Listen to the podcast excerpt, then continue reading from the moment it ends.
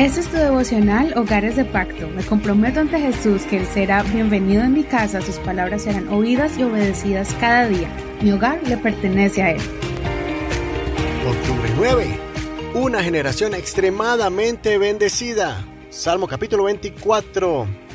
Del Señor es la tierra y todo lo que hay en ella, el mundo y los que lo habitan, porque Él la fundó sobre los mares y lo, la afirmó sobre los ríos. ¿Quién subirá al monte del Señor? ¿Quién permanecerá en su lugar santo? El limpio de manos y puro de corazón, que no ha elevado su alma a la vanidad ni ha jurado con engaño. Él recibirá la bendición del Señor y la justicia del Dios de su salvación. Tal es la generación de los que le buscan, de los que buscan tu rostro, oh Dios de Jacob. Levanten, oh puertas, su cabeza, levántense, oh puertas eternas, y entrará el Rey de Gloria. ¿Quién es este Rey de Gloria? El Señor, el fuerte y poderoso, el Señor, el poderoso en batalla. Levanten, oh puertas, su cabeza, levántense, oh puertas eternas, y entrará el Rey de Gloria. ¿Quién es este Rey de Gloria? El Señor de los ejércitos, Él es el Rey de Gloria. Este es uno de mis salmos favoritos porque es uno de los salmos más prácticos que nos enseñan a crecer y madurar en el camino del Señor. En una sociedad donde se han perdido los principios y valores morales y donde hoy en día existen muchos movimientos cristianos donde no se hace hincapié en agradar a Dios, sino en hacer sentir bien a la persona, este salmo es un reto para cada creyente que quiera acercarse de corazón al Señor y experimentar la grandeza de su gloria. Este salmo es muy parecido al Salmo 15 y te invito para que escuches una vez más el devocional del día 30 de septiembre, donde expusimos una reflexión sobre este salmo. En los dos salmos se hace la misma pregunta. ¿Quién estará en la presencia de Dios? O sea, en el monte del Señor, ¿Y quién estará en su lugar santo? La respuesta es simple, sencilla, pero a la misma vez muy profunda. El que tiene su corazón puro, o sea, que no guarda rencor ni tiene pensamientos maliciosos. También el que tiene sus manos limpias, o sea, que todo lo que hace lo hace con integridad y sin maldad. Es esa persona que vive una vida honesta, transparente, bondadosa y misericordiosa, para recibir bendiciones extraordinarias de parte del Señor. También va a ser parte de esa generación santa que sobresale en medio de una generación mala.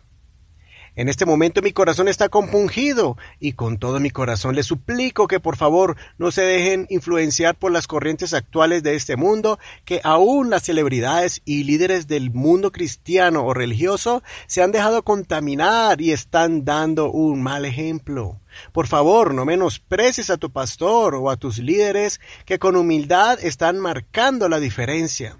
Por favor, no creas que ha pasado de moda el ser un cristiano humilde, honesto y manso.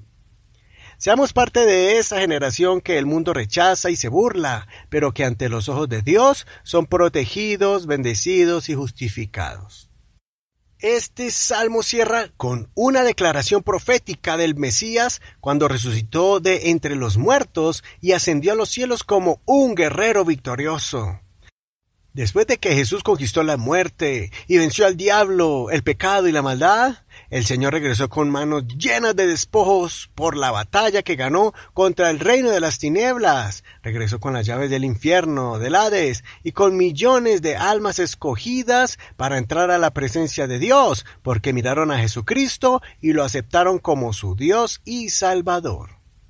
Por eso leemos aquí una declaración de festividad entre los espectadores, los seres celestiales que abrían paso al Rey de Reyes y Señor de Señores, los ángeles que por primera vez veían al Salvador y su naturaleza glorificada, y que entraba a los lugares celestiales.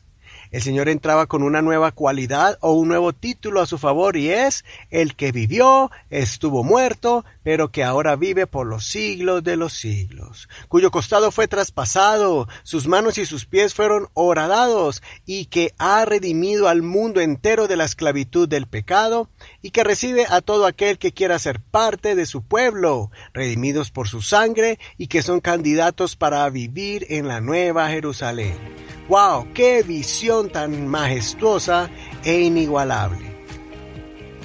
Considera, ¿te estás acomodando a la generación que se ha corrompido, perdiendo los principios bíblicos? ¿Estás luchando y ganando la victoria contra las influencias de filosofías humanas, manteniendo el temor de Dios en tu corazón? Soy tu amigo y hermano Eduardo Rodríguez. Que el Señor Jesús escuche tu oración y te mantenga firme para ser parte de la generación de los justos. Escucha la canción interpretada por Ademar de Campos, titulada Alzaos puertas eternas, de la producción Preparad el camino. Este es un ministerio de la Iglesia Pentecostal Unida Hispana El Reino.